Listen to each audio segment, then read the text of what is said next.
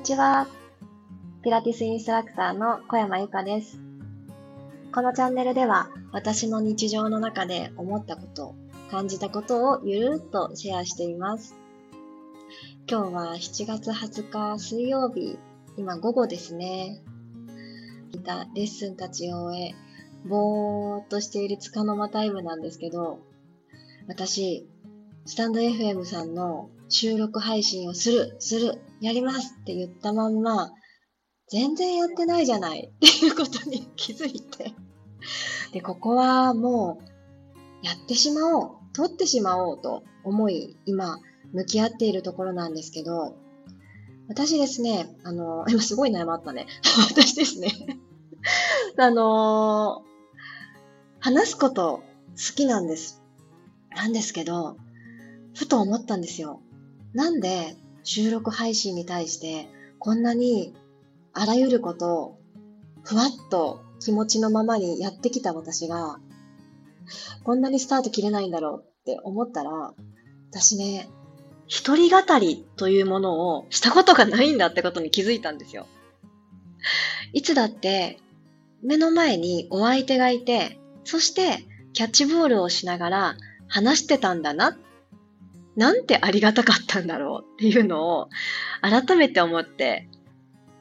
で、そこに初めてだし、誰に向かって話したらいいんだろうっていうテーマをもらうきっかけがない。そして、レッスンをしてるわけじゃないので、なんて言うんだろう。これをして、あれをして、どれをしてっていう、レッスンだとピラティスの、そういう枠組みというか、体を動かしているうちに、あ、これだ、次はこれがいいな、これの流れにしようと思ったけど、いや、このタイム感だとこっちだなとかって、いろいろ、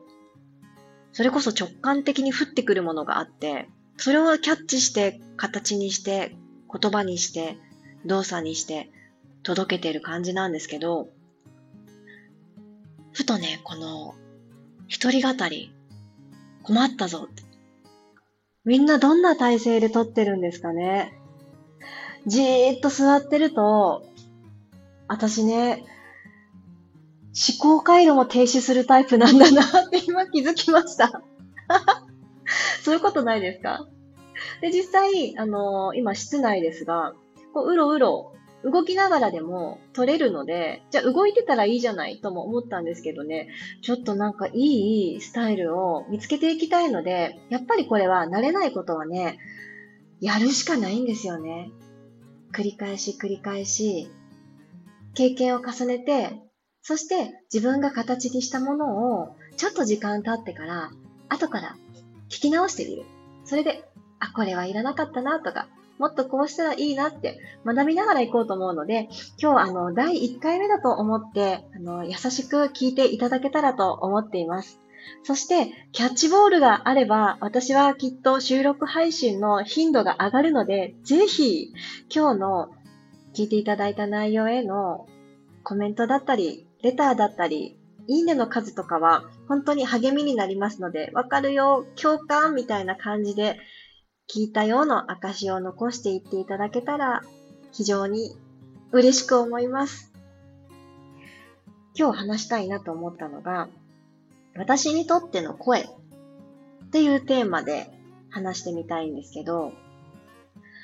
私ですね、この1年、私を知ってくださったきっかけ、二つあると思っているんですが、一つは、インスタグラム。もう一つは、音声配信。もう二大巨頭、この二つだなと思っています。この7月から、スタンド FM さんにお引越しをしてきたので、音声配信というのは主にクラブハウスだったんですけど、このどちらかきっかけで私を知ってくださった方がほとんどなんじゃないかなと。ということはですよ。私の始まりは SNS であり、声なんですよね。声を知って、どんな人なんだろう？って思っていただいて、繰り返し繰り返し見てくださったり、聞いてくださったり、でその中で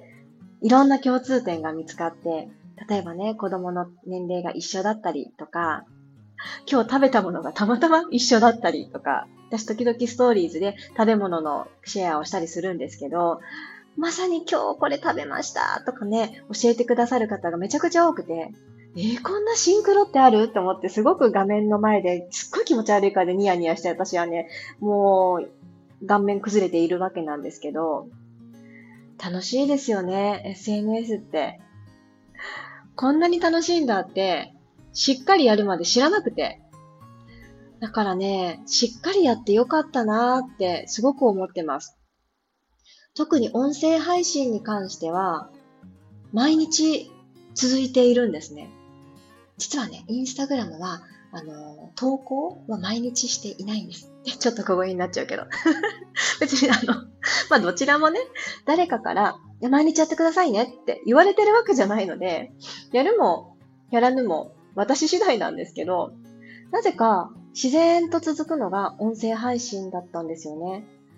で、本当に思うんです。まあ、どんなに一人語りが苦手だろうと、私は話しているうちに、どんどんどんどん元気になって、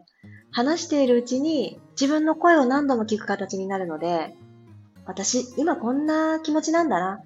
不安なんだな、とか、楽しくてしょうがないんだな、とか、自分の声のトーンで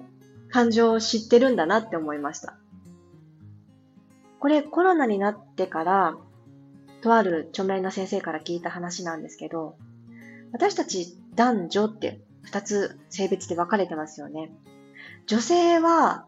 コミュニケーションが少なくなってしまうと、途端にこの自分らしさっていうのが出せなくなったり、元気がなくなったり、やる気が出なくなったりするんですって。で、それを聞いたときに、コロナになってすぐの頃、なんかわかるって思って振り返って思うことがあったんです。誰とも話してない。私の場合は家族としか話していなかったので、あれ、なんか大人と会話してないよみたいな時間が結構長くてですね。で、そんな時間が一週間も続くと、もう、なんか人が変わっちゃったみたいになんかね、しょんぼりというか、いろんなこと、アクションがちっちゃくちっちゃく収まるようになってしまって、あ不思議だなーって、その話を聞いた時に思ったんですけど、それできっとこの音声配信って爆発的に高まったんですよね、人気が。こう、語り合えるとか、人の声を聞くとか、音楽や映画とは違う、誰か知らない人だけど、この人の声聞いてるとなんか安心するっていう人を探して、いろんな音声を私聞きかじってたなーって、当時のこと振り返って思いました。はじめましての出会いが声だった。でそこから、声がいいですねとか、ゆかさんの声が好きです。なんてね、もう、これ以上ない多分ね、私一番嬉しいんですよ。声がいいですねって言われることが一番嬉しくって、それはちょっと私の過去に遡るんですけど、今はピラティストレーナーとして活動をしているんですが、その昔は私は歌を歌っていた、本当に歌手になりたくって、10代、広島の田舎町から都会へ憧れて飛び出して、オーディション受けまくって、唯一引っかかったオーディションで、そこから音楽活動がスタートするっていう、そんな流れだったんですけど、歌が好きすぎて、もうずっと歌ってたんですね。で、いざ、シンガーとして活動ってなって、いろんな活動をさせてもらったんですけど、声がいいですねって言われなかったんですよ。言われたかもしれない。でもね、それ以上にね、歌が上手いですねが圧倒的に多かったの。で、それって、え、それでもいいじゃないって思うかもしれないんですけど、学校の先生に、例えば数学の先生に、すっごい数学できますねって言わないですよね。お料理の先生に、お料理上手ですね。多分言わないですよね。多分そこ、最低ラインというか当たり前だから。で、その当たり前を超えられなかったなっていうのが私のすごく、うん、気にしすぎかもしれないけど、ずっとね、引っかかってたんですよ。そしたら、なんと、歌ってないのに、話してるだけなのに、声がいいですねって言われてしまって、もうね、本当に嬉しかって、なんか今もね、その時のこと思い出して、ちょっとなんか声が震えてきちゃったんだけど、あのー、私一番聞きたかった言葉これなんだなって思って、そこから、うん、私にとっての声は、何よりも大事にしたいものだし、褒められて嬉しい場所なんだな。私とは声ですって。おかしいけど、私とは声ですって言い切れちゃうくらい、私は、うん、声にすること、そしてどんな言葉でこの気持ちを伝えようかって考えることがもうめちゃくちゃに好きなんだなっていうことに気づきました。音声配信ってたくさんのパーソナリティの方がされていて、すごく魅力的な話がいっぱいだなって私は感じていて、その中にポツンと参入させてもらった身としては、なんかもうすごいことを話さなくっちゃって思って緊張してしまうんですけど、私の収録配信はちょっとこんな取り留めもない話が続くかもしれないですが、きっとコツコツ積み上げていくうちに、オチのある話といいますか、まとまりのある話もできるように成長していきたいなと思っています。声、大事にしましょうね。誰かと声が似てるって言われるかもしれないけど、言われたことがある方もいらっしゃるかもしれないけど、声はね、あなただけのものです。絶対にその中に個性があって、声は単なる音じゃなくって、そこにあなたの感情、伝えたい気持ち、テンポ、いろんなことが複合的に合わさると、もうそれは誰かに似てるとかじゃなくって、あなたなんですよね。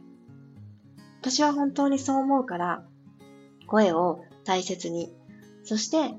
どんな言葉にしようかなっていうのをこれからもこだわっていきたいなって思ってます。最後まで聞いてくださってありがとうございました。